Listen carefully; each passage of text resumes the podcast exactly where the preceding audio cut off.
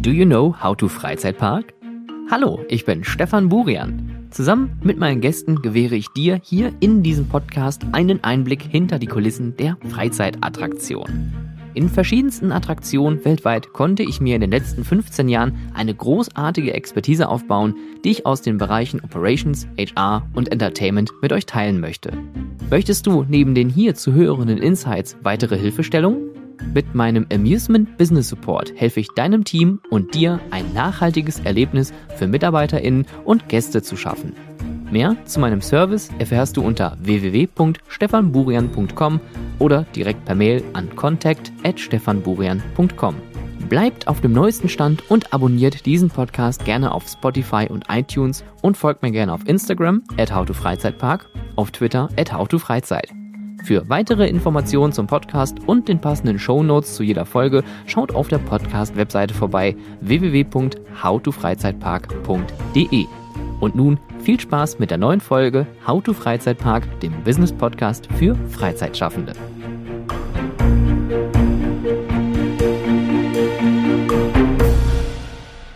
Heute ist es ein bisschen klassisch, ein bisschen gehobener. Ich sitze hier an einem Kaminfeuer was äh, leider nicht echt ist, aber trotzdem macht es irgendwie eine schöne Stimmung. Und sitze in der Eloria Erlebnisfabrik in Bottrop. Ich gucke jetzt kurz meinem Gesprächspartner gegenüber, ob ich das jetzt richtig gesagt habe. Das ist gut. Huh. Und zwar unterhalten wir uns heute auch mal über das Thema Escape Rooms, aber auf einer etwas größeren Skalierung. Und dafür habe ich den Geschäftsführer der Eloria Erlebnisfabrik hier heute mir gegenüber sitzen, den Herrn Michael Bierhahn. Hallo Michael. Hallo Stefan. Wir fangen einfach ganz klassisch an. Wer bist du? Was ist die Eloria Erlebnisfabrik und was geht hier eigentlich so ab? Und vor allen Dingen, warum sieht es hier so aus, wie es hier aussieht? Ja, das waren schon mal gleich ganz viele Fragen. ähm, halbe Stunde später. Nein, ähm, ja, Michael Bierhan mein Name. Ich bin der äh, Gründer und der Geschäftsführer der Eloria Erlebnisfabrik hier im schönen Bottrop. Ähm, was mache ich sonst noch ähm, außer Eloria? Ich habe vor neun Jahren mich mit Escape Rooms selbstständig gemacht, ähm, in einer Zeit, wo Escape Rooms eigentlich noch niemand kannte und sie auch in Deutschland noch gar nicht gab.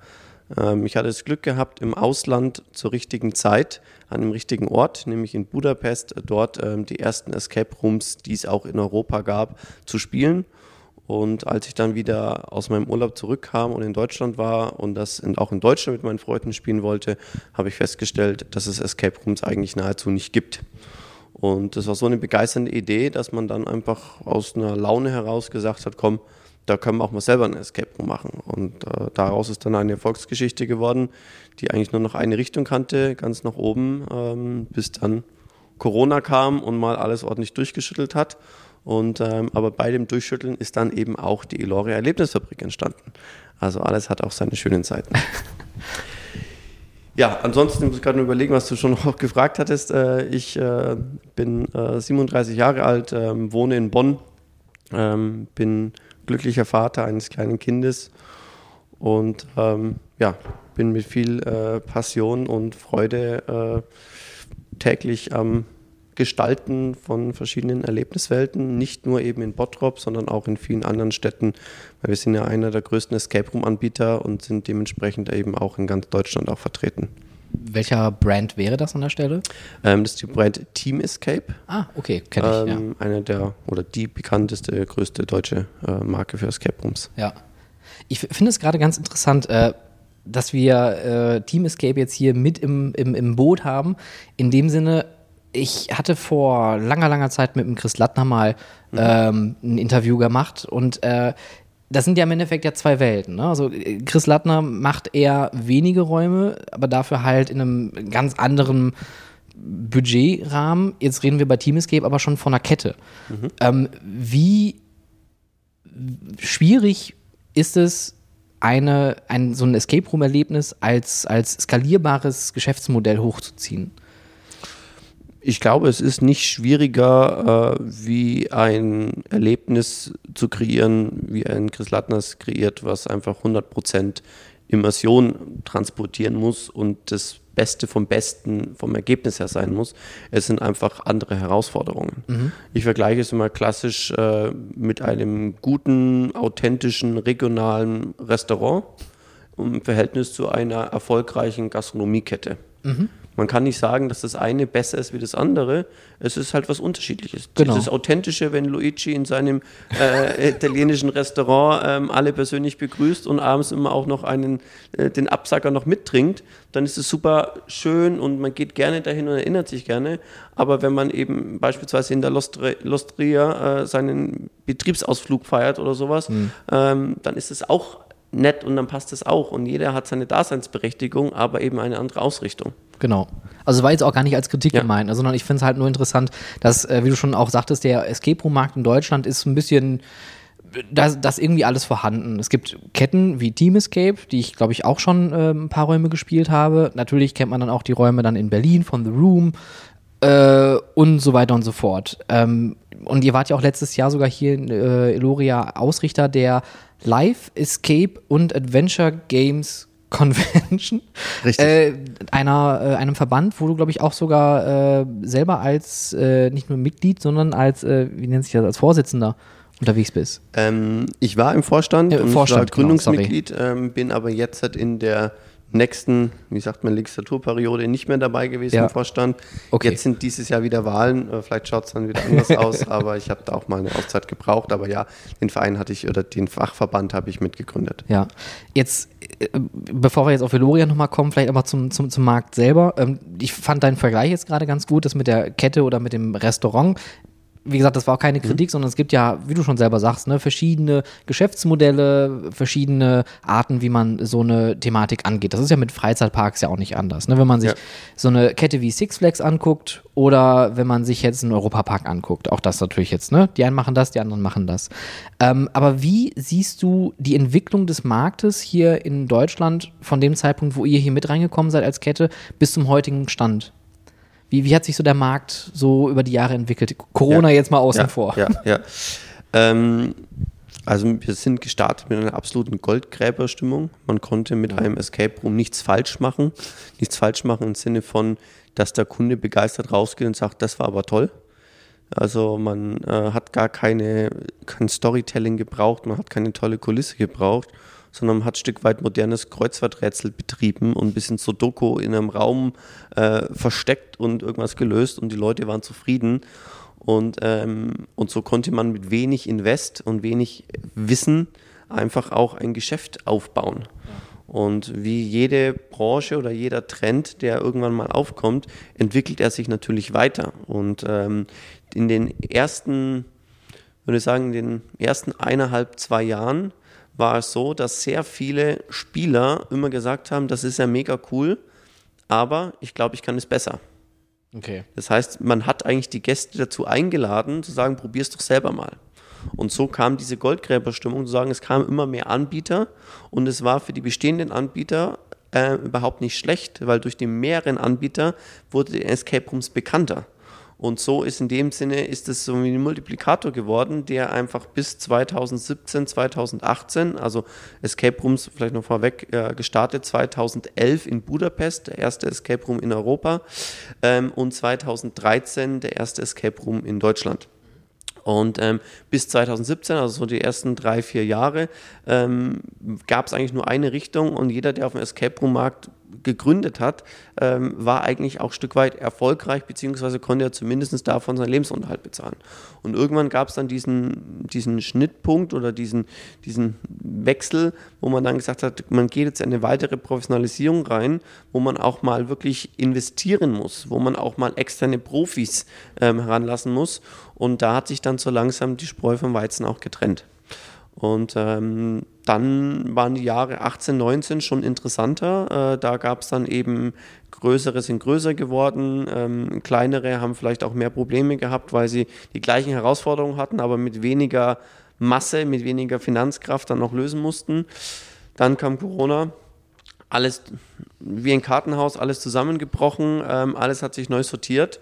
Und ähm, jetzt gibt es neue interessante Entwicklungen am Markt. Ähm, aber also, um die Frage ganz konkret zu beantworten, von einer Goldgräberstimmung zu einer gewissen Konsolidierung, ähm, zu auch zu Herausforderungen, dann der Totalzusammenbruch und jetzt wieder die Neuausrichtung mit stabileren Strukturen wie eigentlich vor Corona.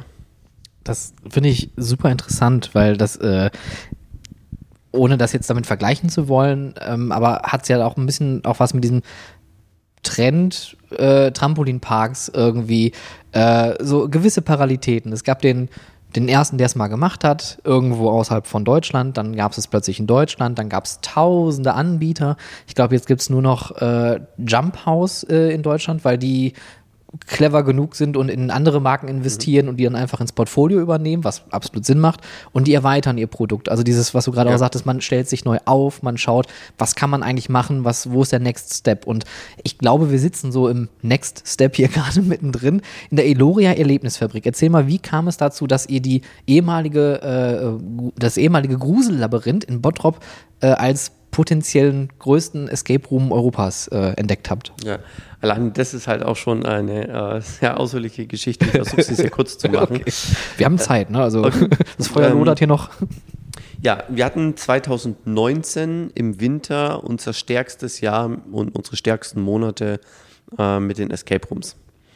Ähm, also Weihnachten 2019 war mit Abstand die, die besten, also November, Dezember waren mit Abstand die besten Monate. Und so sind wir mit gut gefüllten Kassen ins Jahr 2020 gestartet und hatten uns vorgenommen, bis zur neuen Wintersaison zu wachsen durch Investitionen. Und waren so auch am Markt ähm, aktiv im Netzwerk, um zu schauen, gibt es Betreiber, die man vielleicht übernehmen kann oder bauen wir selber neue Standorte. Und in diese Phase ist die Insolvenz des Gruslabyrinths äh, reingefallen, die im Januar, am 20. Januar Insolvenz angemeldet haben.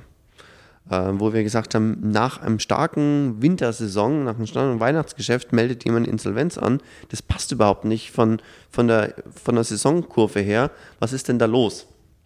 Und ähm, haben das aber nur so am Rande betrachtet, weil wir gesagt haben, okay, es ist ein Theater, wir machen Escape Rooms ohne Schauspieler, das passt nicht ganz so zusammen und wir waren auch im Ruhrgebiet äh, gar nicht äh, vertreten. Ähm, und dann war ganz interessant, dass die ähm, eine Wirtschaftskanzlei uns recherchiert hat und uns als potenziellen Nachfolger dieses insolvent gegangenen Betriebes auserkoren hat und uns dann mit uns Kontakt aufgenommen hat. Und da habe ich gesagt, na gut, wenn die schon uns fragen, dann fahren wir da mal hin und schauen uns das an. Da muss ja was dran sein dann. Richtig. Dann kam Corona, ähm, alle, alles platt, auch unsere Standorte alle zu. Man wusste gar nicht, wie weit langs oder wie es weitergeht. Ähm, aber die Kassen waren natürlich immer trotzdem noch voll, ähm, weil man gesagt hat, Corona dauert vielleicht einfach nur ein paar Wochen. Und dann ähm, ist eben aber der Kaufpreis für das Gruslabyrinth so stark gefallen, dass wir dann eben gesagt haben, okay, komm, ähm, wenn das jetzt der Kaufpreis so gering ist, also geringer wie Sachwerte vorhanden sind, ähm, dann übernehmen wir das, ohne zu wissen, wie lange Corona dauert und gehofft, dass Corona halt einfach spätestens im Sommer 20 vorbei ist. Und so hatten wir mitten in Corona ein großes Invest getan, also nicht groß im Sinne von der Einmalzahlung, aber wir haben halt einen 10-Jahres-Mietvertrag eingegangen, der in Summe natürlich auch eine siebenstellige Miete mit sich bringt, ähm, wo wir gesagt haben, okay, ähm, ja, das ist jetzt schon knackig. Und die Idee war zu sagen, bis wir andere Escape Rooms finden, die wir dann einfach auch übernehmen, ähm, bringen wir das Grusellabyrinth einfach, also wir lassen alles so, wir gehen nur an die Kostenstruktur ran, strukturieren um und, ähm, und lassen es einfach so weiterlaufen. Wollten dann das Profil ein bisschen schärfen, ähm, gesagt, okay, mehr Grusel und nicht, also das Gruselabyrinth hat früher so gesagt, gehen wir mehr auf Familien oder gehen wir mehr auf Haunted House und es war immer irgendwas dazwischen und die Familien fanden zu wenig familienfreundlich und die Gruselfans ja. fanden es irgendwie zu wenig gruselig. Und dann habe ich gesagt, okay, wir gehen mehr Richtung Haunted House, wir gehen mehr Richtung äh, echten Grusel ähm, und haben dann auch das Gruselabyrinth danach ausgerichtet im Jahr 2020 und ähm, alles vorbereitet auf Halloween 2020. 2020 und am 20. Oktober, elf Tage vor Halloween, wurden wir von der Stadt dann geschlossen. Ähm, wegen der Inzidenz von 50 ja. pro 1000 Einwohner und ähm, ja und haben dann ähm, erst wieder im Juli 21 äh, wieder betreiben können. Ähm, das heißt, wir waren über ein halbes Jahr geschlossen und in der Zeit ist auch der Betrieb, den wir übernommen hatten, ja komplett zusammengebrochen. Wir haben 90 Prozent des Personals verloren. Ähm, das Gruslabyrinth hat nach der Insolvenz und einem Image-Schaden dann auch noch die nächste Schließung bekommen. Wir konnten auch die Tickets nicht alle zurückerstatten, was alles dann dazu geführt hat, zu sagen, dass die Marke einfach ein Stück weit auch tot war. Ähm, noch dazu war es keine Marke, die wir aufgebaut haben, die wir die Erlebnisse betreut haben. Das heißt, es war irgendwie etwas Fremdes, was man übernommen hat. Und so ähm, konnten wir erstmal nichts machen. Dann war im Juni 21 kamen dann äh, die Corona-Hilfen, Novemberhilfe, Dezemberhilfe wurde im Mai äh, 21 bezahlt. Und dann hatten wir Geld auf dem Konto, aber keine Mitarbeiter mehr und ein Konzept, was wir selber nicht, wo wir nicht überzeugt waren, was wir nicht, was nicht unser eigenes war und ähm, haben dann eben entschieden, äh, mit dem Geld eben etwas Neues zu bauen und haben gesagt, okay, was können wir? Wir können Escape Rooms. Wie passt man Escape Rooms an ein Gebäude mit 6000 Quadratmeter, was eine historische Halle ist mit äh, 15 Meter Deckenhöhe?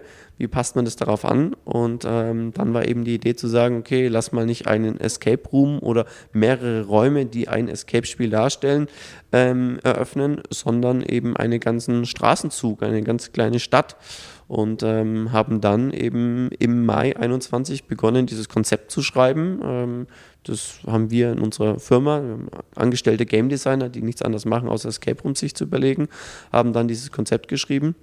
Ähm, ja, optimiert, mit Kollegen gesprochen, Kolleginnen gesprochen und ähm, dann irgendwann sind wir in die Umsetzung gegangen und haben dann im September, Oktober 21, nach circa halbem Jahr Bauzeit, dann eben die Eloria Erlebnisfabrik eröffnet. Wahnsinn. Also das, ich glaube, das, das richtige und wichtige Wort ist hier, glaube ich, historisch. Äh, nicht nur durch die Industriekultur, die hier widerspiegelt wird, wo mein äh, kleines Oberhausener Herz natürlich ganz groß schlägt, weil es, die Immobilie an sich ist ja Wahnsinn. Aber ich könnte mir aber auch vorstellen, dass man äh, vor diesem historischen Gebäude steht und sich dann doch mal überlegt, macht das Sinn, so eine Riesenhalle zu kaufen? Weil ich glaube, rein von einer Betreibung her äh, gibt es hier wahrscheinlich viele Herausforderungen. Wärme, Kälte, äh, ich meine, es ist kein neues Gebäude, kein modernes Gebäude. Fängt man da nicht an, drüber nachzudenken und sagt, nee, das ist eigentlich Quatsch? Ähm, ja, ich muss dich auf eine Sache korrigieren. Wir haben das Gebäude nicht gekauft. Entschuldigung, ähm, gemietet. Genau, ja. das Gebäude hat äh, wahrscheinlich einen siebenstelligen Wert alleine äh, mit der Grundstücksfläche und als denkmalgeschützte ehemalige Zeche. Genau. Ähm, so waren wir Mieter und ähm, wir haben natürlich überlegt, sagen, macht man das überhaupt? Und ehrlich gesagt, wahrscheinlich hätten wir es nicht gemacht, wenn uns der Vermieter überhaupt komplett aus, der, aus dem Mietvertrag auch rausgelassen hatten. Aber wir haben halt im April 2020 einen Mietvertrag für zehn Jahre unterschrieben. Und ähm, auch wenn man eine GmbH ist, ist es in Deutschland so, dass die Banken äh, meistens eine private Bürgschaft haben möchten. Zu sagen, wenn du als Geschäftsführer daran glaubst, dann mach doch hier deinen Servus drunter, dass, äh, ne, wenn es schief läuft, du dann dafür auch ein Stück weit mithaftest. Ja. Und so war halt einfach die Frage äh, nach äh, Corona und äh, oder im Mai 21, nach der ersten Auszahlung der Corona-Hilfen, startet man und äh, versucht, das Mietverhältnis auch einzuhalten. Mhm. Oder in dem Sinne gibt man auf und ähm, wickelt dann die Firma ab mit äh, auch persönlichen Konsequenzen, die es daraus eben geben könnte. Ja. Und ähm, das hat dann eigentlich die Entscheidung leichter gemacht. Als wir dann noch ähm, von unserem Steuerberater die Information bekommen haben, dass wir die Corona-Hilfen, die wir fürs Grußlabyrinth auch mitbekommen haben, nur behalten dürfen, wenn wir den Betrieb wieder aufnehmen, okay. äh, war zu sagen, okay, entweder das Geld, was auf dem Konto ist, direkt dem Staat zurückzuzahlen oder wir probieren es. Ja. Das heißt, es war tatsächlich, also wir würden jetzt keinen Preis annehmen für den größten Mut, das zu probieren, sondern es war schon ein bisschen sozusagen, okay, was macht man? Und war auch ein bisschen so dann auch getrieben und hat gesagt, okay, komm, das probieren wir jetzt. Ja. Natürlich ähm, kam vieles anders und war schwieriger ähm, als gedacht. Äh, das ist ja meistens so. Und wir sind jetzt inzwischen sehr, sehr froh, dass wir sagen können, der Motor der Eloria ist angesprungen, ähm, das Konzept funktioniert, es läuft und ähm, es wirft auch so viel ab, dass man auch weiter investieren kann und einen gesunden Betrieb aufbauen kann. Da kommen wir gleich nochmal zu. Erklär uns jetzt aber bitte einmal, was ist eigentlich Eloria und was ist das Konzept dieses Gebäudes, des Spiels? Ja, die Eloria Erlebnisfabrik ist eine, man könnte sagen, eine Symbiose zwischen einer Event-Location und einer Freizeiteinrichtung mit Schwerpunkt auf Escape Rooms. Ähm, und der größte USP ist eben zu sagen, nicht nur für ein Freizeiterlebnis zu kommen, sondern eben direkt auf der Eventfläche seine eigene Firmenfeier, seine Betriebsfeier, ähm, irgendwas Kulturelles noch zu erfahren, mit der Gastronomie auch länger da zu bleiben. Ähm, und also das Markenzeichen im Verhältnis zu einem Escape Room ist, bleib hier viel, viel länger, du kannst noch viel, viel mehr erleben. Und gleichzeitig im Verhältnis zu einem Freizeitpark ist es natürlich viel privater, es ist viel kleiner. Ähm, und da haben wir, glaube ich, eine gute Nische dann eben auch ähm, gefunden. Die Elore Erlebnisfabrik steht für viele verschiedene Freizeitaktivitäten ähm, und ist für uns als Paperdice Group, ähm, als Freizeitunternehmen mit vielen verschiedenen Marken und auch äh, Betriebsstätten im Escape Room Bereich auch ein Stück weit wie unser Innovationscenter. Mhm. Das heißt, wir testen hier Escape Room Innovationen, weil das klassische Escape Room Spiel hat sich seit 2013 nicht wirklich weiterentwickelt. Also man hat früher mal geworben mit ein Team, 60 Minuten, ja. ein Ziel.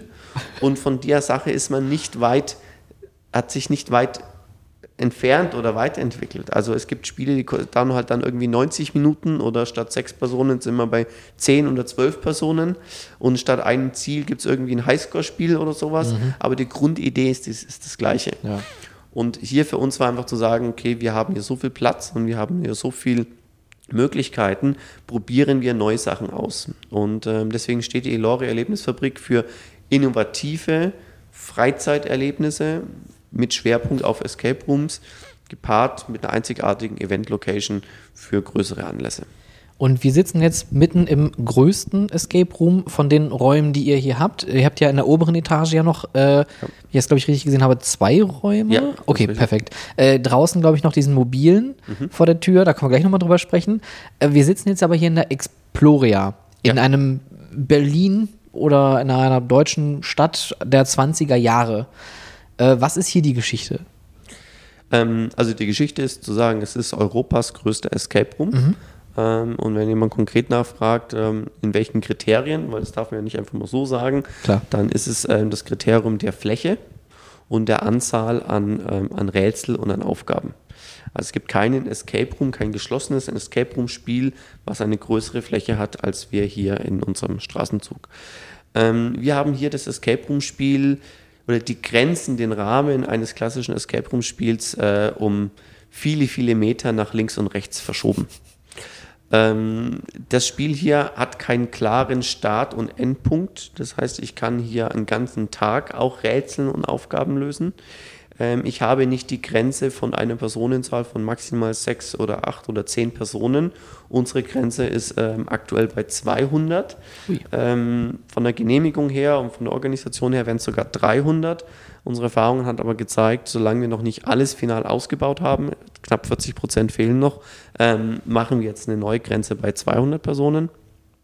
Das heißt, wir haben hier in der Exploria die Spielzeit oder die Vorgabe der Spielzeit aufgelöst, die Vorgabe der Gruppengröße aufgelöst und äh, die Vorgabe zu sagen, eine Story, der ich verfolge, aufgelöst. Also wir haben mhm. einfach alles um ein Vielfaches multipliziert und so habe ich ähm, die Möglichkeit, hier an vielen Tagen auch hintereinander oder am ganzen Tag viele verschiedene Erlebnisse in verschiedenen Gruppengrößen auch ja, zu erfahren. Und, ähm, und das macht es hier so einzigartig. Also wenn ich in die Explorer reingehe, weiß ich eigentlich gar nicht, was mich wirklich voll erwartet, weil ich natürlich auch viele verschiedene Fährten, Aufgaben, Rätseln, Interaktionen einfach auch während meines Spiels mitbekomme und ein Stück weit wie wenn ich einfach auf einer Straße entlang fahre, wo ich nicht weiß, wo es hingeht, mhm. einfach sagen kann, jetzt biege ich mal rechts ab und schau mal, was da ist. Ach, das gefällt mir nicht, ich gehe wieder auf die Hauptstraße zurück, jetzt biege ich mal links ab und wenn es mir gefällt, mache ich einfach eine kurze Pause.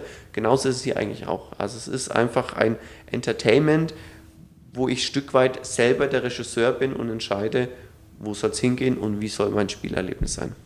Und wie beginnt das Spielerlebnis dann? Also äh, stolper ich dann plötzlich zufällig über Dinge oder muss ich aktiv etwas tun, damit etwas angestoßen wird? Ja. Die ursprüngliche Idee war tatsächlich so zu sagen, man geht einfach in die Welt rein und erkundet mal. So wie man, wenn man nach New York fliegt, ähm, vom Flughafen mit einem Taxi in die Innenstadt fährt, aussteigt und einfach sich mal orientiert und sagt, laufe ich einfach mal da lang. Es hat aber gezeigt, dass unsere Gäste tatsächlich ein Stück weit geführt werden möchten. Sie mhm. möchten einen roten Faden haben. Die Kritik am Anfang, als wir das Konzept eröffnet haben, getestet haben, zu sagen, es fehlt der rote Faden, ich wusste gar nicht, was ich machen sollte. Deswegen gibt es inzwischen ganz viele verschiedene Einstiegsmöglichkeiten, die wir vorgeben, wo man dem, wo der Gast entscheiden kann, ähm, welche Richtung gehe ich. Ein Stück weit bleibt wieder im Bereich der Gastronomie. Man hat gedanklich wie eine Speisekarte und sagt und wählt sein Menü erstmal aus mhm. und fragt vielleicht auch den Koch äh, oder die, die Servicekraft, äh, was wird denn empfohlen? Und dann entscheidet man sich für einen Einstieg und den erlebt man dann auch entsprechend. Das okay. heißt, man kommt ins Gebäude rein, man kriegt eine Begrüßung, eine gewisse, ja, ein Briefing ähm, und ähm, hat dann so den ersten Anhaltspunkt, was man dann in dieser Stadt macht. Könnte zum Beispiel sein, geh auf den Marktplatz, da ist eine Litfaßsäule, ähm, dort werden ähm, Kriminalfälle oder, oder Vermisstenanzeigen hängen dort aus und ähm, such dir dort einen Fall aus, mit dem du einfach mal startest. Ja, Okay. Das heißt also, deswegen habe ich vorhin gefragt, ähm, mit oder beziehungsweise äh, das nach hinten geschoben. Du hast mich ja vorhin gesagt, ähm, es läuft sehr erfolgreich, es wirft also was ab, das ihr auch weiterentwickeln könnt. Meine erste, mein erster Gedanke, den ich hatte, als ich äh, gesehen habe, dass es euch gibt, als ich auch das erste Mal hier war äh, als, als Gast, ohne das gespielt zu haben, dachte ich mir so, oha, jetzt kommt wieder, was ich leider auch sehr oft im Podcast habe, das deutsche Publikum können die was damit eigentlich anfangen? Und du hast jetzt gerade schon gesagt, ihr musstet schon ein bisschen entgegen oder, oder den Leuten ähm, entgegenkommen, weil die geführt werden wollen. Das heißt, also eine Art Open World in dem Sinne ähm, funktioniert mit dem deutschen Publikum nicht? Fragezeichen. Also das Ergebnis war, dass wir zu viele Leute frustrieren. Also es war natürlich trotzdem, ich würde mal sagen, von der Relation her vielleicht eins von zehn. Ja. Neun Personen waren super begeistert in der Open World und aber einer von zehn hat halt gesagt, ähm, hat mir der rote Faden gefehlt, hat mir nicht gefallen. Ja. Und es war natürlich eine für uns zu schlechte Quote und deswegen mussten wir von diesem Open World Gedanken ein bisschen mehr runter und wir sagen, würden jetzt sagen, es ist eine geführte Open World. oh Gott. Ähm, das, ich, weil ich denke immer drüber nach, man vergleicht da natürlich tausend Sachen, die man schon mal gemacht hat. Letztes Jahr habe ich Phantom Peak mal ausprobiert, da warst du wahrscheinlich auch, würde ich mal behaupten, ja. wenn man sich mit der Materie auseinandersetzt. Ähm, das ist natürlich auch bedingt durch das Publikum eine ganz andere Atmosphäre. Also ich fand das wirklich äh, erst befremdlich. Ich habe auch lange Zeit gebraucht, um mich da reinzufinden irgendwie. Aber irgendwann lässt man sich einfach fallen und lässt sich gehen. Haben das die Leute ja auch, dass sie sich irgendwann einfach abschalten und wirklich einfach in die Welt mit eintauchen können? Ja, also das ist genau das zu sagen. Also das ist die Idee, dass man eigentlich vielleicht nur eine Stunde bleiben wollte und dann viel, viel länger auch bleibt ähm, das ist natürlich auch unser Ansatz. Ja. Ähm, da orientieren wir uns natürlich ein Stück weit zum Beispiel an der, an der Therme, wo man mal sagt, man geht da mal rein, hat irgendwie ein Zwei-Stunden-Ticket und dann geht man in den Ruheraum, nachdem man in der Sauna war und auf einmal schläft man vier Stunden und ist dann irgendwie sechs Stunden da drin, hat noch Hunger und isst auch noch. Ja. So ist es bei uns natürlich ein Stück weit auch, einfach zu sagen, äh, Leute, die vielleicht einfach sagen, ich komme, ich probiere es einfach mal aus und sagen, es ist einfach so aufregend und so spannend, ich bleibe da mal länger. Ein Thema möchte ich noch ganz kurz aufgreifen, Phantom Peak in ähm, London. Es ist tatsächlich so, dass wir für uns als Betreiber versuchen, für unsere Produktart, für unsere Idee von Exploria auch eine Produktkategorie zu schaffen. Mhm. Weil ähm, es ist tatsächlich nicht ein klassischer Escape Room. Und Phantom Peak passt genau bei uns in die Kategorie rein, zu sagen, das ist ein vergleichbares Produkterlebnis und Produktkategorie, wie es auch wir sind. Es gibt in Deutschland, äh nicht in Deutschland, es gibt in, auf der Welt sind uns noch drei, vier andere bekannt, die genau sowas auch, ein, ein interaktives Dorf, Dorf man muss mhm. mal gucken, wo ist die Abgrenzung zum Beispiel zum Live-Action-Roleplay, ähm, wo ja. ist noch dieser Escape Room-Gedanke und so. Aber ähm, wo man einfach versucht, das Ganze viel, viel größer zu machen, mit Darstellern ähm, aufzuwerten und einfach nochmal ein ganz anderes Erlebnis zu bieten. Und deswegen ist, ähm, schicken wir regelmäßig Leute von uns ähm, auch äh, zu Phantom Peak, um einfach mal zu sagen, wie ist denn so eine ähnliche Atmosphäre ähm, in einem natürlich ganz anderen Setting. Aber deswegen auch ähm, spannend. Also wir sehen uns tatsächlich mehr vergleichbar, auch Richtung Phantom Peak, wie mhm. mit einem klassischen Escape Room. Wir haben nur das Thema, dass wir unsere Produktkategorie ähm, schlecht vermarkten können, wenn wir einen Namen nehmen, den noch keiner kennt. Ja. Wir haben ja gestartet mit einer Abenteuersimulation als Begrifflichkeit. Zu sagen, wir simulieren hier die 20er Jahre und es ist ein, einfach ein Adventure, ein Abenteuer. Mhm. Und, ähm, und als wir damit auch, und dann noch vielleicht so Live-Rollenspiel und so, und damit aber auch einfach unsere Webseite mit SEO-Texten bespickt haben und auch AdWords geschalten haben und so weiter, da hat keiner danach gesucht, weil es einfach nichts ist. Es ist wir haben uns gefühlt wie im, im Escape Room Jahr 2013, 2014, wo jeder gefragt hat, was ist das denn? Ja. Und erst als wir auch dann gesagt haben, okay, dann sagen wir einfach, wir sind ein riesengroßer Escape Room und haben dann auch recherchiert, haben das auch bei Guinness Buch der Rekorde angemeldet und sagen, okay, wir sind ähm, Europas größter Escape Room. Wir könnten auch sagen weltweit, aber wir haben halt nicht recherchiert in, keine Ahnung, im asiatischen Raum oder im afrikanischen Raum. Ähm, und deswegen haben wir gesagt, okay, in Europa wissen wir, ähm, dass es keine größeren gibt. Und dann nennen wir uns Europas größten Escape Room. Und seitdem wir das im Marketingleitspruch auch einsetzen, mhm sind natürlich auch die Buchungen, die Nachfrage ganz anders geworden. Die Bildzeitung kam, der RTL kam, also äh, einfach Medien, einfach die natürlich in Wikipedia äh, bis es aufgenommen werden und und und. Ähm, obwohl wir eigentlich glücklicher wären, wenn wir diesen Escape Room Rahmen, den wir auch gar nicht mehr bieten, den wir abgeschüttelt haben, wenn das nicht immer so mitgeistern würde. Ja. Aber das ist halt so, was der Bauer nicht kennt, das ist er nicht. Und tatsächlich deswegen sind wir in der Vermarktung Europas größter Escape Room, wenngleich wir eher tatsächlich immer noch, ich finde einen super Begriff, eine Abenteuersimulation der 20er Jahre ja. sind. Das finde ich ein ganz spannender Take, dass man oder dass ihr erstmal überhaupt diese äh, Marketingreise auch anfangs machen musstet, um rauszufinden, was verstehen die Leute eigentlich. Weil äh, das ist, glaube ich, die größte Herausforderung in, in allen Freizeitunternehmungen. Man hat ein geiles Produkt, das äh, hat man sich gut ausgedacht, man hat das äh, gebaut, geplant, geprobt, man hat die Dekoration, man hat eine richtig geile Stimmung und dann kommen die Leute nicht, weil die nicht verstehen, was es ist. Und dann hat man dann plötzlich natürlich die Überlegung, okay, wie gehen wir das dann ran? Und äh, natürlich jetzt den Escape Room Begriff dann zu wählen, ist, glaube ich, für euch dann die beste Wahl gewesen, weil die Leute kommen, die Medien kommen, jetzt habt ihr die Aufmerksamkeit und jetzt habt ihr wahrscheinlich dann auch ähm, einen, wie, wie sagt man, einen besseren Fluss an, an Buchungen als vorher, würde ich jetzt mal annehmen. Und vor allem, wir haben ja einen riesen Vorteil, was ja auch konzeptionell schon immer so gedacht war, dass wir mehr Spielbarkeit bieten.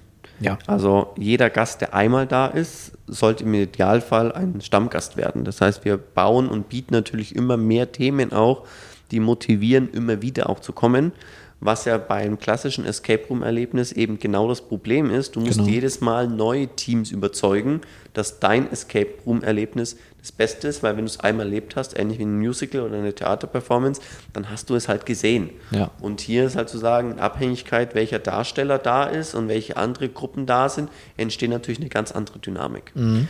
Ähm, aber auch nochmal da zurückzukommen auf das Thema, ähm, ja, was mussten wir auch für Herausforderungen annehmen, damit es auch läuft tatsächlich, also die größte Herausforderung war tatsächlich im Marketing und in der Marketingkommunikation. Es ja. war nicht baulich, es war auch nicht konzeptionell, es war auch nicht personell, es war tatsächlich das Marketing-Thema. Und ähm, wir haben sehr viele falsche Einschätzungen am Anfang im Marketingkonzept gehabt und haben wirklich nur mit vielen, vielen Unterstützern im Netzwerk, mit vielen Marketing-Profis, die alle, sagen wir, im Rahmen von Beratungsaufträgen dann eigentlich auch mit uns gemeinsam herausgearbeitet haben, was denn nicht funktioniert, das dann auch wirklich zum Laufen gebracht. Mhm. Ähm, zwei schöne Beispiele, die ich da nennen möchte, ist das eine, dass wir ähm, das sogenannte Auswahlparadox hatten.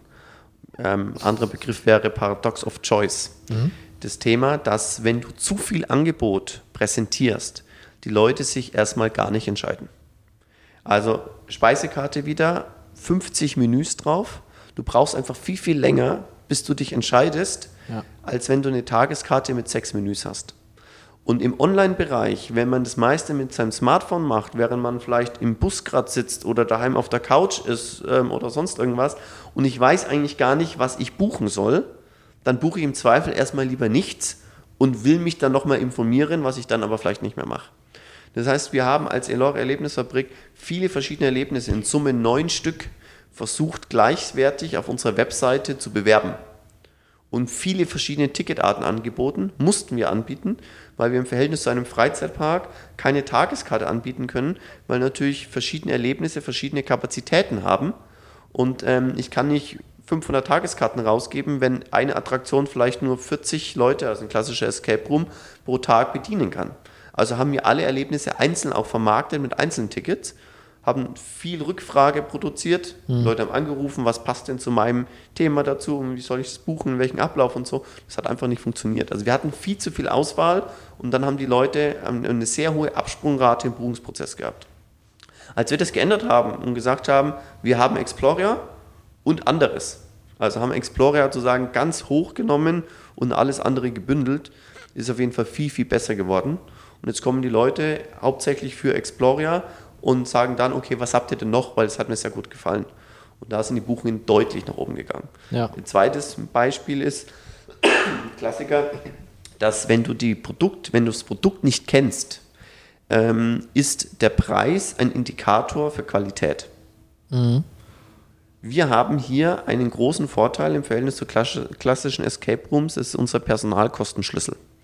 Das heißt, wir haben, wir können mit einem Mitarbeiter, mit einem Schauspieler mehr Leute bedienen aufgrund unserer Größe als im klassischen Escape Room. Im Escape Room hast du eigentlich One Face to the Customer ähm, von zwei bis acht Personen. Das heißt, du hast maximal eine, einen Darsteller für acht Leute wir können hier aufgrund, wenn hier 100 Leute drin sind, dann reichen acht, neun Darsteller aus und haben dadurch einen besseren Personalkostenschlüssel als bei klassischen Escape Rooms. Und diesen Kostenvorteil, den halt wollten wir den Kunden weitergeben und haben dann die Preise einfach um 10, eher 20 Prozent niedriger angesetzt, obwohl wir die zehnfache, die 20-fache Fläche haben und viel größere Kulisse haben, ähm, haben es günstiger gemacht wie ein klassischer Escape Room.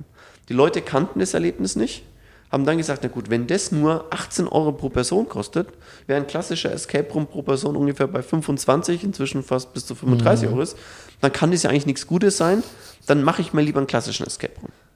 Dann haben wir die Preise, ich sagte, okay, wir haben hier viel mehr investiert, wir haben viel mehr zu bieten, wir passen die Preise auf dem Escape Room Niveau an und vielleicht noch ein bisschen drüber und hatten mit dem gleichen Angebot aber einem anderen oder einem höheren Preis deutlich mehr Nachfrage. Also das Thema Preis ist Indikator für Qualität. Ja. Wenn du Qualität bietest, musst du nicht noch on top dann eben auch noch sagen, dann bin ich auch noch der Preisführer, weil irgendwann, also wenn, wenn man sagt, das iPhone kostet jetzt nur noch 200 Euro, dann würde man sagen, okay, vielleicht haben die einfach dann noch Schrott eingebaut, so ungefähr. Ja. Das heißt, du musst dann eben auch einen gewissen Preis auch dafür auch nehmen. Und das war eben auch, das sind zwei Learnings von vielen, ähm, die wir eben erst schmerzlich erfahren mussten und dann gelöst haben, damit wir dann eben das auch erfolgreich betreiben können. Das finde ich ganz spannend, weil ich kenne das noch aus einer Zeit, äh, wo ich in einem FEC gearbeitet habe und wir haben irgendwann die Preise ähm, anziehen müssen aus verschiedenen Gründen und dann äh, gab es intern ganz viel Rumore und ah, wenn wir die jetzt hochziehen, das gibt Ärger, die Leute beschweren sich. Die KPIs sind, nachdem wir den Preis nach oben gesetzt haben, nach oben gegangen. Und ich habe mich gefragt, warum ist das so? Aber das ist eine gute Erklärung dafür, weil die Leute dann wahrscheinlich auch einfach einen höherwertigen, wenn man natürlich auch ein hochwertiges Produkt anbietet, das muss man ja. natürlich, dann auch, natürlich auch immer dazu sagen, äh, wenn das Produkt Schrott ist und man zahlt dafür 40 Euro, dann ist es auch Käse. Da ist es schnell zu Ende. da braucht man auch nicht mehr äh, über Marketingaktivitäten drüber nachdenken. Ähm, aber ihr habt jetzt ja von euren Escape Rooms mit diesem Face-to-Face, -face, ihr habt einen Mitarbeiter für eine Gruppe, danach wird ja wahrscheinlich auch geplant. Ihr guckt euch die Buchungen an, dann wird ein Mitarbeiter dafür abgestellt und dadurch ergeben sich dann eure Personalkosten am Ende des Tages. Jetzt habt ihr hier natürlich ein ganz anderes Personalkonzept. Wie war diese Umstellung für euch zu sagen, ja, wir brauchen jetzt mal ein paar Nasen mehr am Tag?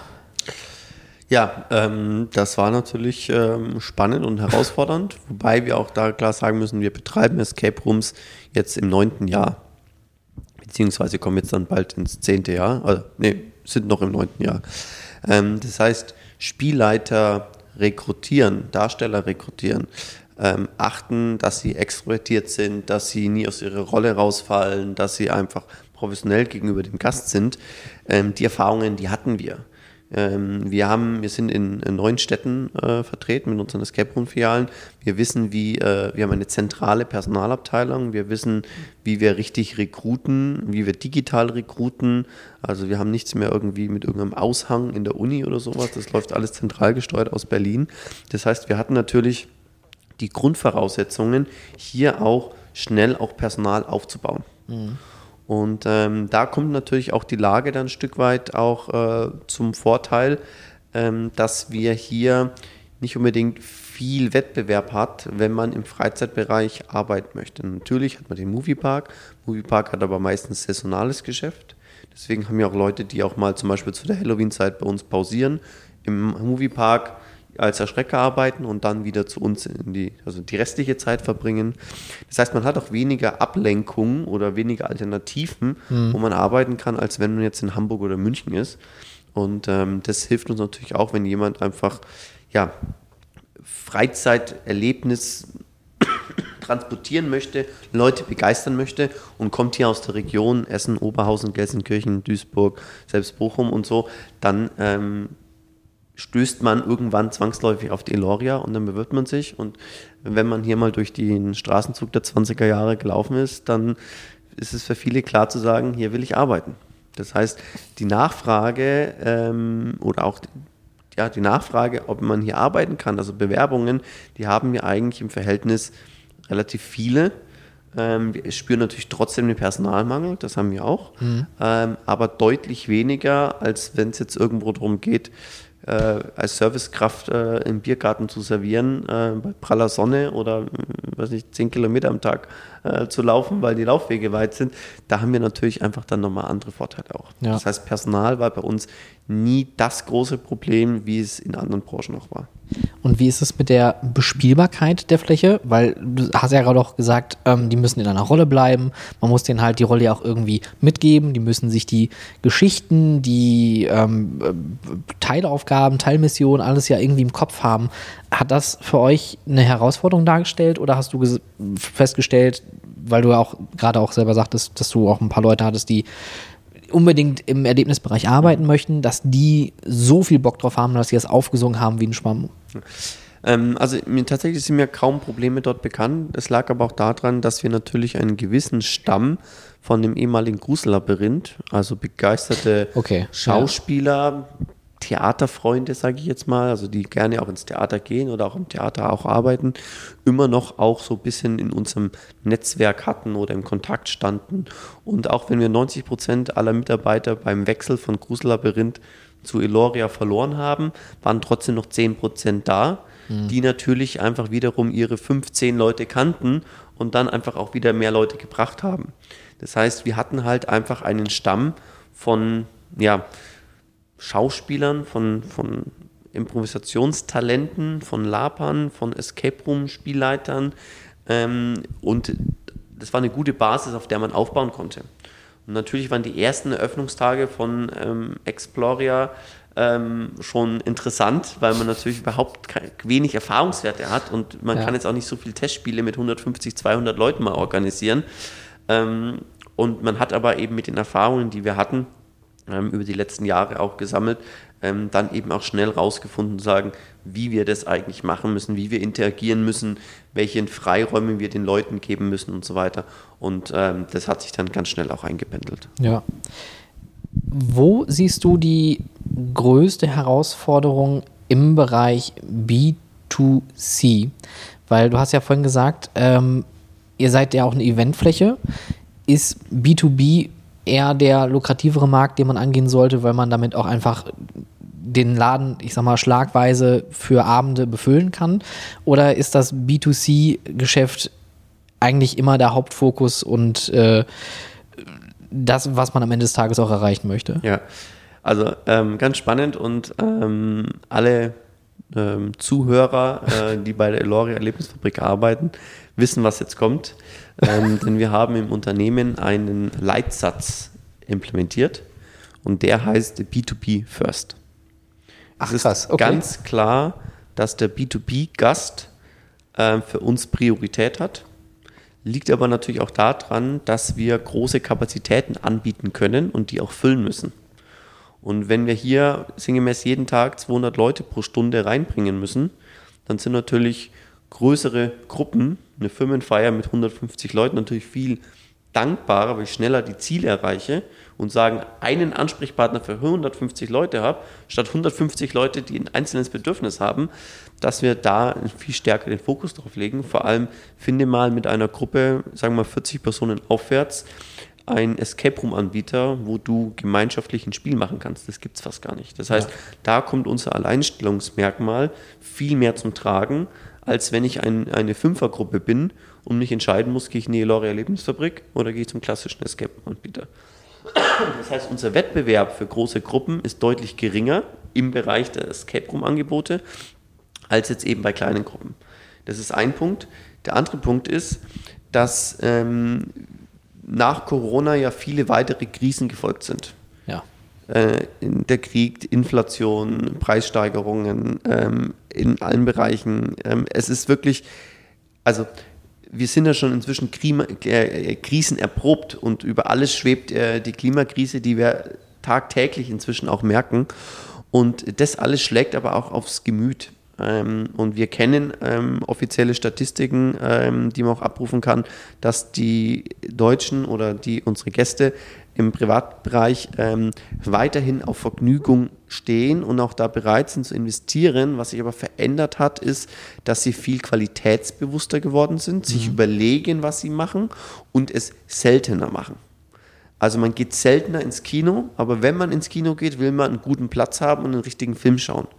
Und ähm, früher hat man gesagt, so, was, was machen wir denn jetzt so? Ach komm, wir gehen mal einfach ins Kino. Also die spontanen Freizeiterlebnisse sind geringer geworden. Man macht es überlegter und bewusster, weil man eben sich vielleicht einfach es sich weniger leisten kann. Ja. Und ähm, deswegen ist auch die Zielgruppe B2C, die hat meiner Meinung nach an Kaufkraft und an Attraktivität als Betreiber Stück weit ein bisschen verloren ähm, an Attraktivität weil eben auch bei einer Familie, drei, vier, fünfköpfige Familie, hier einen Tag in, Explo äh, in Eloria, das sind wir bei mehreren hundert Euro. Ja. Und das muss man sich erstmal leisten können.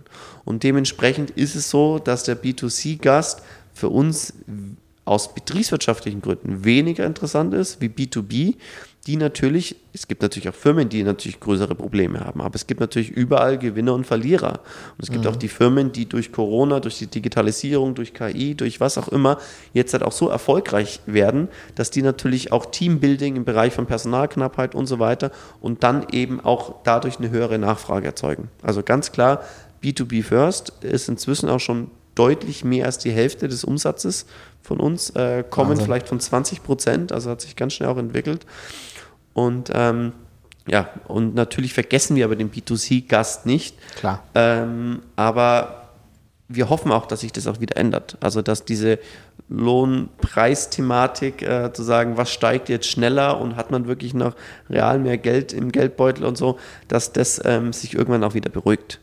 Ähm, solche Sachen wie, die, wie der Kulturpass, äh, wo alle 18-Jährigen im Jahr 2023 200 Euro kriegen, die sie dafür einsetzen können, sind ja auch so die richtigen Maßnahmen, wo man dann noch hingeht.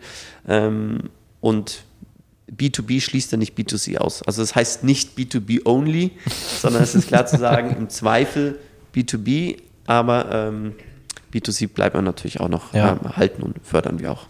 Und B2B kann ja auch schon eine Art Multiplikator werden, wenn die Leute hier vorbeikommen und sagen, ach, das war wirklich nett, das hat uns gefallen, also komme ich vielleicht mit der Familie oder mit Freunden hier vielleicht auch nochmal vorbei. Richtig. Also es gibt ja. ja überall Möglichkeiten und Chancen, dass die Leute das mit aufgreifen. Ich glaube auch tatsächlich, ist es auch ein Trend. Wir haben unsere letzte Führungskräftetagung haben wir ähm, im Phantasialand gemacht. Äh, liebe Grüße auch an die Kollegen.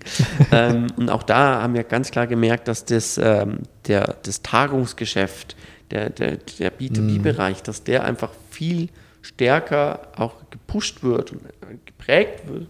Ähm, zu sagen, ja, das ist einfach auch für Freizeitparks, die eigentlich ja das, die DNA des B2Cs haben, dass die da eben auch sagen, ja, das dürfen wir nicht vernachlässigen und das auch gefühlt stetiger oder mehr ausbauen als in dem Sinne andere Bereich. Aber tatsächlich, ich bin kein Freizeitpark-Experte, aber es fällt mir eben auf zu sagen, welche Angebote auch für Richtung B2B, die auch tatsächlich auch anbieten. Und ich eben als, ich mache immer wieder mal Tagungen, Freizeitparks, einfach sagen, das Angebot wächst stetig ja. für Firmenkunden.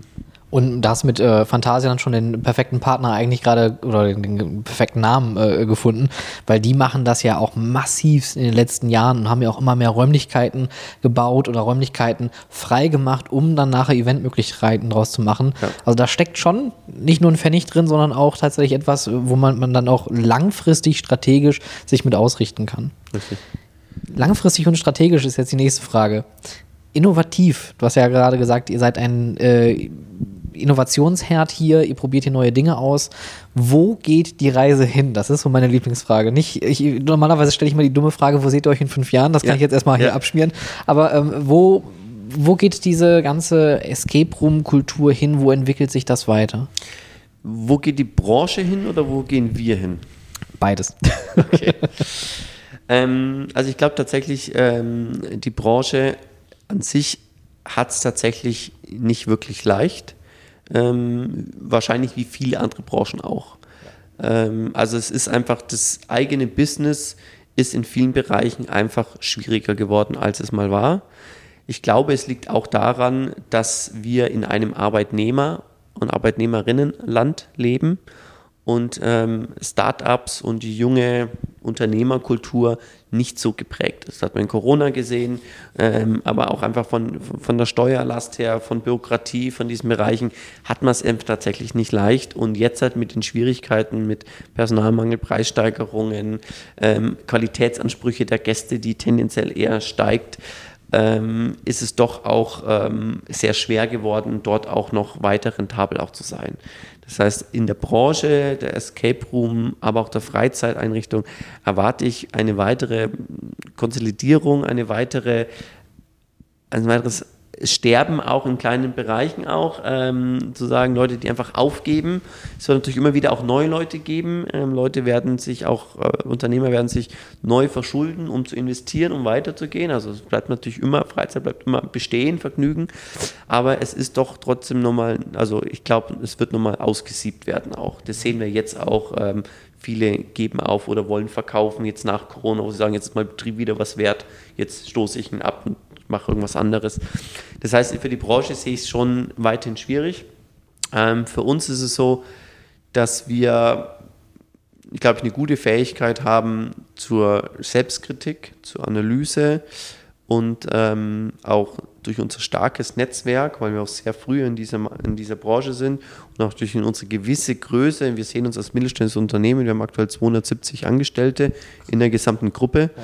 70 davon bei der Eloria, nicht alle Vollzeit, natürlich auch durchaus auch Aushilfen dabei, aber eben auch uns eigentlich sicher sind, dass wir keinen Trend übersehen und ganz bewusst auch entscheiden können, ob wir der First Mover sind oder der Second Mover sind oder es einfach an uns vorbeiziehen lassen.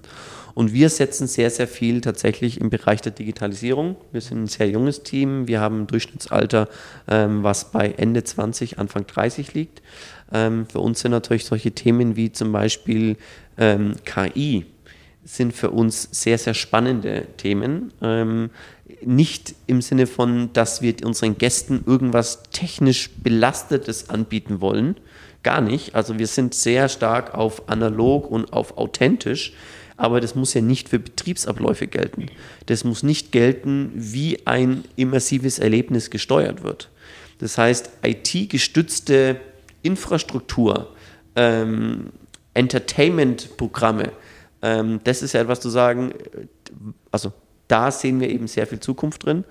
Ähm, das heißt, also unser Credo ist zu sagen, überall KI einsetzen, wo möglich, aber der Gast soll es auf keinen Fall spüren.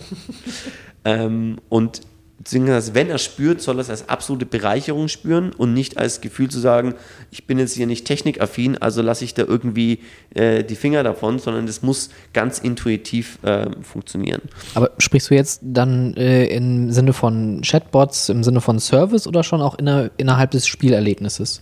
Ähm, wirklich von bis alles. Also, und es ist für uns auch tatsächlich so ein großes Thema, dass wenn du mich eben fragst, wo geht es mit uns hin, dass wir sagen, wir investieren wirklich, also wir setzen einen, einen großen Teil unserer, Innovat äh, unserer Investitionskraft, setzen wir in diesem Bereich, weil wir tatsächlich den Wandel durch KI so stark sehen wie das Aufkommen des Internets.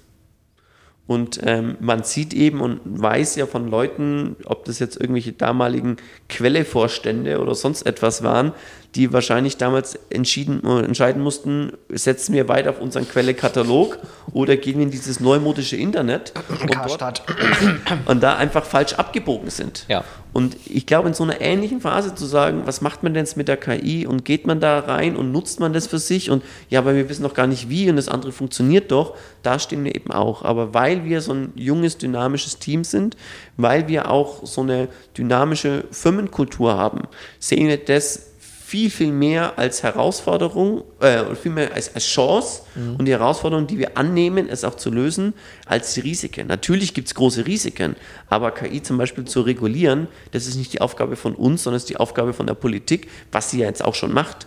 Wir müssen die Chancen sehen und die auch nutzen.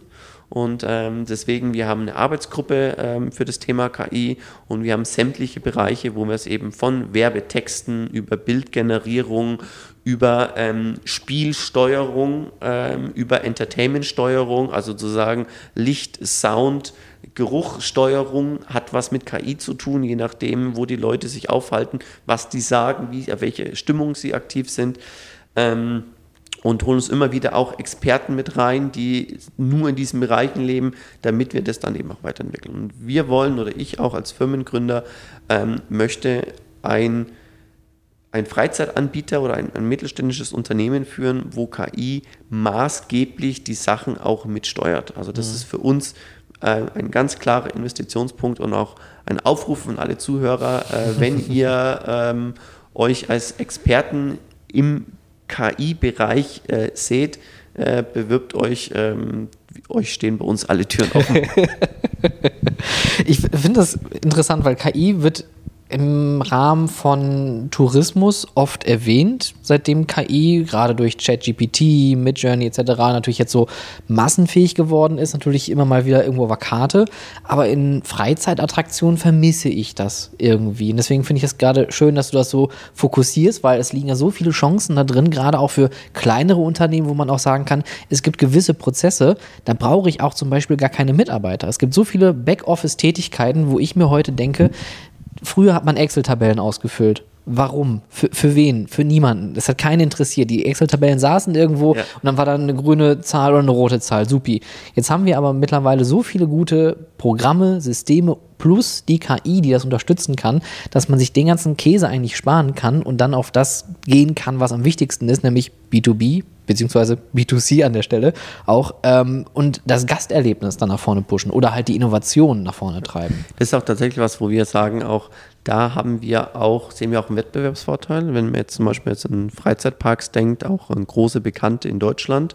Viele sind davon familiengeführt. Ja. Ähm, und familiengeführt ähm, steht auch meistens für Konsistenz, für aber auch für, für durchaus auch Tradition, Moderne. Das ist immer so, versucht man mhm. so diesen Wandel zu haben. Und ähm, sie sind aber meistens nicht die innovativsten. Gerade wenn der Firmengründer oder die Firmengründerin vielleicht schon so im, im zweiten Lebensabschnitt oder im dritten Lebensabschnitt auch sind. Ähm, und hier sind wir halt zu sagen, wir sind kein Familienbetrieb, wir sind eine private Gesellschafterstruktur, aber wir sind jemand, wo sagen kann, es zählt nicht irgendwie, das machten wir schon immer so und deswegen machen wir es weiter so, mhm. sondern der guten Idee ist egal, wer sie hat und ähm, Argumentation vor Emotionen. Wenn einer sagt, das macht doch Sinn, dann machen wir das. Und da sehen wir einen Vorteil und deswegen gehen wir auch in die Richtung. Und ich möchte gerne auch mal den Zuhörern mal ein Beispiel nennen, wie KI auch das Freizeiterlebnis maximal verbessern kann. Wir haben in verschiedenen Escape Rooms ähm, zum Beispiel ein Telefon drin. Und ähm, das Telefon ist entweder Dekoration, da ist es dann ein bisschen langweilig, ähm, aber häufig ist das Telefon modifiziert, dass wenn ich dort eine spezielle Nummer rufe, ich irgendeine Ansage höre oder den Spielleiter dran habe, der dann als Darsteller, als Schauspieler mit dem Gast irgendwie interagiert. Also ruft man den verrückten Professor an, dann ruft man da, wählt man irgendeine Nummer und dann ist der Spielleiter dran und der spielt den Professor. In Abhängigkeit, wie gut der das spielt, ähm, und wer für einen Dialekt spricht und sonst irgendwas, ist es eben authentisch und toll oder eben auch nicht.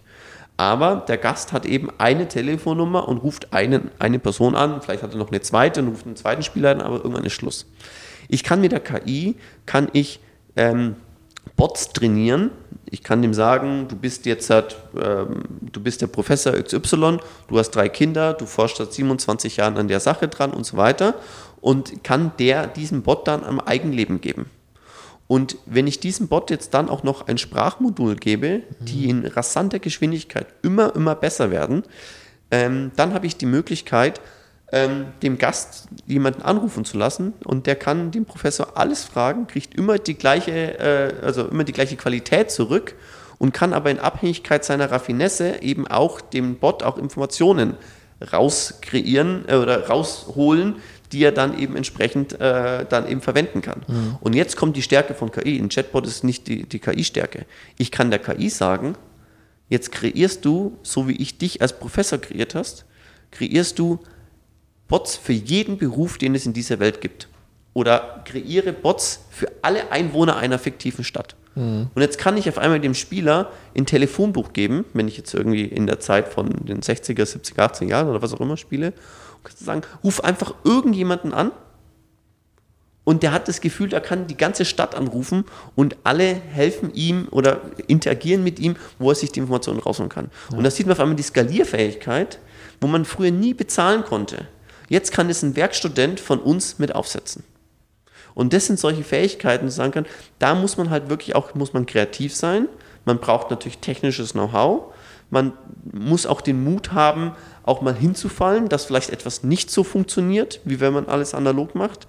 Aber wenn man eben auf diesen Zug nicht aufsteigt, sind wir der Meinung, ist es irgendwann zu spät, um vorne mit dabei zu sein. Es ist nicht zu spät, um aufzugeben, aber es ist zu spät, um vorne mit dabei zu sein. Und vielleicht gibt es eben diesen Wandel, wie in vielen anderen Branchen auch, zu sagen, wenn man jetzt nicht mehr online ist, ähm, ist es sehr schwierig als Gastronom oder Mitnahme, ähm, Lieferdienst und so weiter. So wird es vielleicht irgendwann zukünftig sagen, sagen, wenn du diesen KI-Einsatz nicht hast, mhm. hast du einfach so viele unternehmerische Nachteile, die gleichst du irgendwann nicht mehr aus. Ja. Und deswegen da wollen wir mit da vorne dabei sein. Gibt es irgendeinen Zug, wo du heute sagst, zum Glück bist du dem nicht aufgesprungen? Also, ich bin ja noch nicht so lange als Unternehmer aktiv, jetzt neun Jahre. Das heißt, da gab es natürlich jetzt schon ein paar Trends, aber jetzt so diese größeren Trends. Ähm, also,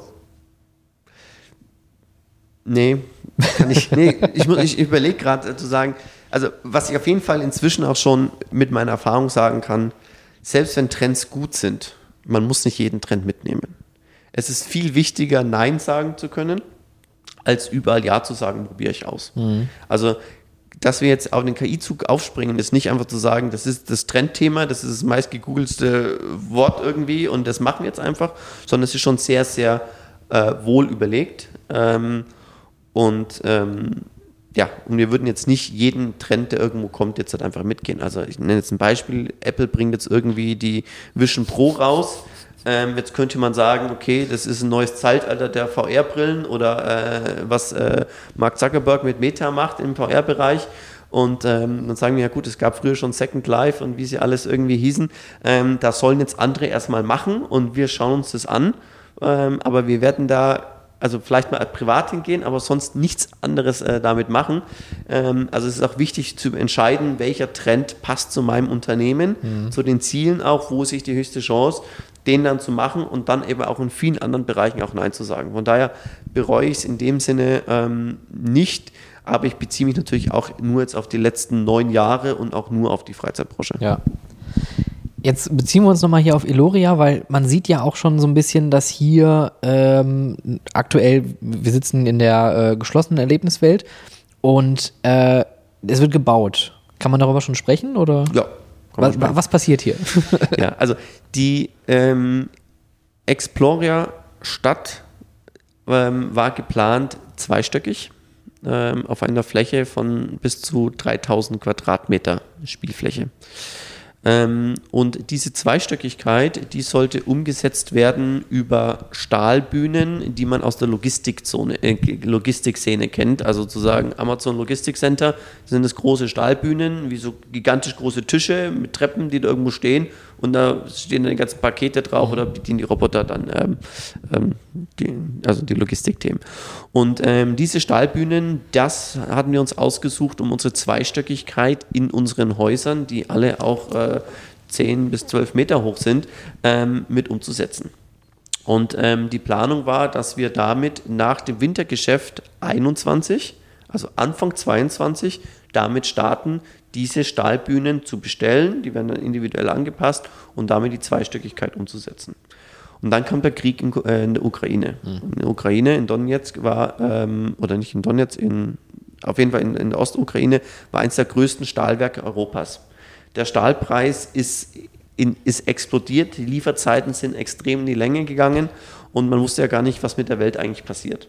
Und in dem Zuge hätten wir eine sechsstellige Investition in Stahlbühnen machen müssen. Und die Preissteigerungen waren 40 Prozent innerhalb von zwei Wochen, wo die Dinger hochgegangen sind und Lieferzeiten, ohne überhaupt zu wissen, wo es hingeht. Und dann haben wir gesagt, zu sagen, in dieser unsicheren Zeit, das machen wir nicht. Und haben es zurückgestellt. Und jetzt hat, über ein Jahr später, sind wir auf dem Stand zu sagen, die Preise sind leider nicht mehr zurückgegangen, aber es ist jetzt wieder ein bisschen besser planbar und ähm, für uns passt es jetzt auch, wir sind aktuell noch in der Nebensaison. Unsere Hauptsaison beginnt so ab September bis März. Und deswegen haben wir jetzt angefangen, die erste Zweistöckigkeiten mit mehr als einem Jahr Verspätung umzusetzen. Und so werden jetzt gerade äh, zwei Häuser ähm, gerade rückgebaut, weil die nur ein Stockwerk haben. Und äh, nächste Woche kommt äh, die, die, die, die Stahlbühne rein. Ähm, und dann wird das Haus komplett neu ähm, gestaltet und dann hat es eben zukünftig äh, zwei Etagen und eben die doppelte Spielfläche. Cool. Und wenn wir das umgesetzt haben und die Learnings damit gemacht haben, auch was Genehmigungen, was Atmosphäre, was alles damit äh, zu tun hat, ähm, umgesetzt haben, dann machen wir die größere Bestellung, weil nahezu jedes Haus eine Zweistöckigkeit kriegt. Deswegen sind die Häuser auch sehr hoch gebaut, damit man eben auch in den Häusern nochmal anders erleben kann. Und ähm, Explorer wird nochmal um knapp die Hälfte, also es ist ein bisschen mehr als 40 Prozent an Spielfläche nochmal gewinnen. Wahnsinn. Das ist ja, also dann geht hier, hier noch äh, ziemlich viel. ja. Und was wir, glaube ich, überhaupt nicht erwähnt haben, ähm, es sind ja auch nicht einfach nur irgendwelche Kulissen, sondern es sind ja wirklich hochwertige Filmkulissen. Also wir haben hier äh, Pfützen, wir haben hier ähm, unebenen Boden, wir haben ähm, natürlich äh, Witterungsverhältnisse an den Wänden. Es sieht wirklich unglaublich hochwertig aus und ich laufe auch super gerne hier äh, die Straße hinauf und hinab, weil man hier schon eine schöne Atmosphäre hat. Ähm, man hat hier ähm, auch verschiedene Dinge, wo man wahrscheinlich erst hintersteigt, wenn man dann mal gespielt hat. Ähm, Dinge, die man vielleicht äh, überraschend findet, die ich jetzt auch hier gar nicht äh, erwähnen möchte. Da müsst ihr alle selber mal vorbeikommen. Aber allein dieser Marktplatz mit der Bude hier vorne, ähm, es gibt eine Polizeistation, es gibt ähm, äh, eine ähm, jetzt noch eine Post, Poststation. Genau, richtig, äh, die ich mir vorhin angeguckt habe, auch sehr schön. Ähm, warum ausgerechnet 20er Jahre? Super spannendes Thema. Ähm, haben wir sehr viel intern diskutiert und ich glaube, wir haben die richtige Entscheidung getroffen. Ähm, das Team war eigentlich in der Konzeptionsphase alle der Meinung am Anfang, dass wir auf was Magisches, etwas Zauberhaftes gehen müssen. Auf Fabelwesen. Meistens hat man sich eigentlich Harry Potter Welt gewünscht. Ja. ähm, und wir haben uns letztendlich dagegen entschieden, aus zwei Gründen. Das eine ist, wer einmal in den Universal Studios äh, war und dort durch die Winkelgasse gelaufen ist, der weiß, was der Anspruch eigentlich ist. Und wenn ich ein Thema nur mittelmäßig bedienen kann, weil einfach die Finanzkraft oder auch das Know-how oder sowas nicht da ist, dann habe ich halt etwas, was irgendwie halt einfach nur mittelwertig ist. Und das ist, was zu sagen, wir wollten, wenn ein Thema haben, ein Genre haben, wo wir sagen, da können wir auch wirklich sehr, sehr authentisch gehen. Und deswegen haben wir uns letztendlich gegen Fabel und, ähm, und magisch und sauber entschieden. Ein anderer Grund ist auch, dass wir die Leute, unsere Gäste motivieren wollen, ähm, sich passend zu, der, zu dem Setting auch zu kleiden, also noch authentischer einzutauchen. Und wenn ich jetzt ähm, das Harry Potter-Universum oder Herr der Ringe oder was auch immer auch nehme, dann habe ich einen viel höheren Aufwand an das Kostüm, dass es authentisch ist. Ich habe vielleicht Schminke im Einsatz. Ich habe vielleicht irgendwie Kleidung, die vielleicht bei, der, bei warmen Temperaturen nicht passen oder einfach vom, vom finanziellen Aufwand her. Mhm. Und, ähm, und wir wollten also eine niedrige Einstiegshürde haben, dass die Leute, die sich diesem Setting anpassen wollen, mit wenig Budget, mit wenig Vorwissen, dann sich eben trotzdem auch authentisch gleiten können. Und das ist eben mit den 20er Jahren super einfach möglich. Ich kann mir jetzt bei einem Schuhhändler Schuhe kaufen, die es einfach, also Lederschuhe, die es in den 20er Jahren auch gab. Das fällt keinem auf. Ähm, also ich, ich, muss halt wissen, welche Art von Schuhe das sind. Aber zu sagen, ich muss nicht viel Geld ausgeben, also ich sage mal maximal 150 Euro und ich kann ein authentisches Kostüm der 20er Jahre haben und dort eintauchen.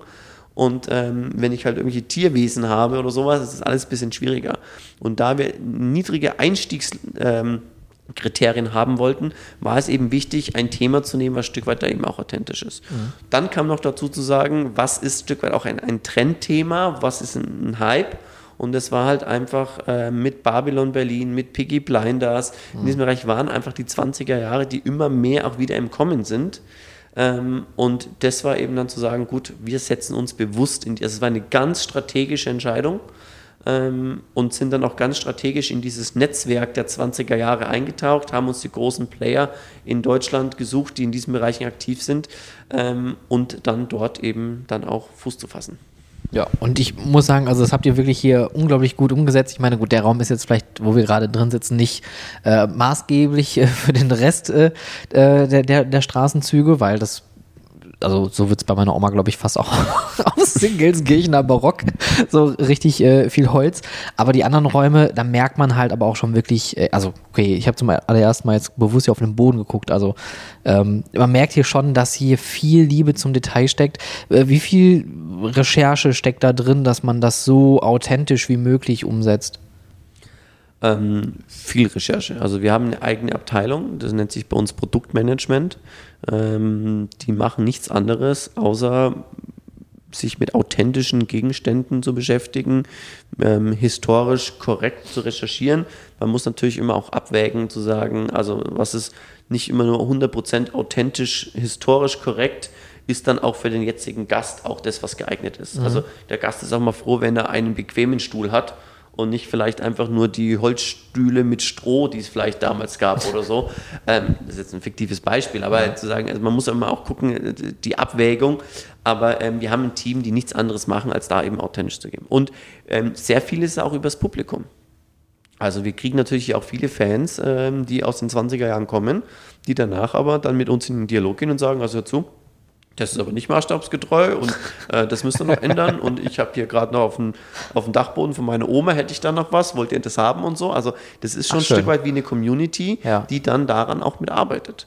Und ähm, wir haben jetzt auch ein Überarbeitungsprogramm ausgerufen, weil mit einigen Räumen, wie wir es initial geplant und umgesetzt haben, wir inzwischen nicht mehr zufrieden sind, beziehungsweise wissen, wie es besser geht und wie es authentischer ist. Und das gehört eben auch dazu, dass so eine Stadt ähm, oder so ein Straßenzug, wie wir haben, dass der eben auch lebt. Also mhm. das ist ja auch unser Ziel, zu sagen, wenn man hier alle vier Wochen reinkommt, soll es nie gleich sein. Es ist immer, dann schließt man ein Geschäft, dann öffnet man ein neues Geschäft, dann wird hier mal was gestrichen.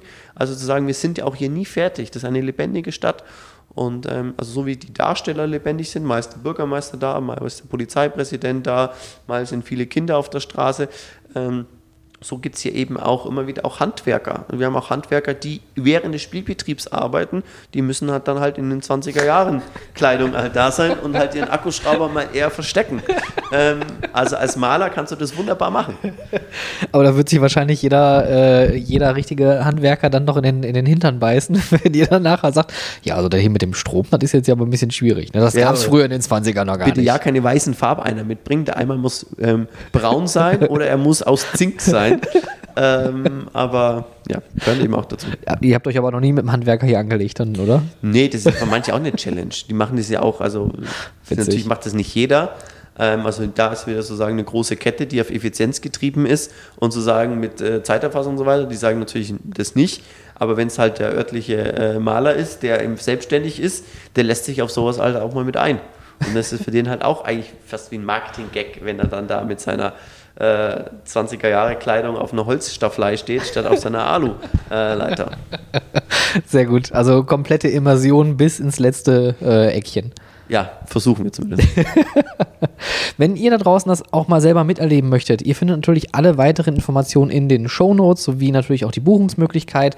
Ich kann euch wirklich empfehlen, kommt hier mal vorbei, obwohl ich persönlich sagen muss, ich habe hier noch nichts gespielt aber ich habe es schon gesehen und das sieht gut aus. Also kommt auf jeden Fall mal vorbei. Ähm, und ähm, ja, Michael, ganz lieben Dank für deine Zeit, dass wir hier in dem Ambiente ein äh, doch sehr offenes und vor Dingen sehr lehrreiches Interview führen durften. Danke dir. Sehr gerne, Stefan. Vielen Dank, dass du da warst. Schlussbremse. Ab in die Station. Bügel auf. Das war's. Liebe Freizeitschaffende, diese Fahrt ist nun vorbei. Der Ausgang befindet sich auf der rechten Seite.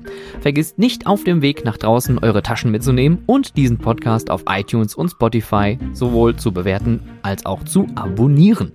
Wenn ihr Anmerkungen, Feedback und Themenwünsche habt, dann schreibt mir doch gerne über Instagram at howtofreizeitpark über Twitter at howtofreizeit oder direkt per Mail an contact at stefanburian.com. Aktuelle Informationen und Shownotes zum Podcast findet ihr auf www.howtofreizeitpark.de. Wenn ich dich neugierig gemacht habe und du das Potenzial deiner Freizeitattraktion für MitarbeiterInnen und Gäste nutzen möchtest, unterstütze ich dich gerne mit meiner Expertise. Mehr zu meinen Dienstleistungen findest du unter www.stefanburian.com und vereinbare direkt einen Termin per Mail unter contact@stefanburian.com. Vielen Dank fürs Zuhören, habt eine hervorragende Woche und bis bald.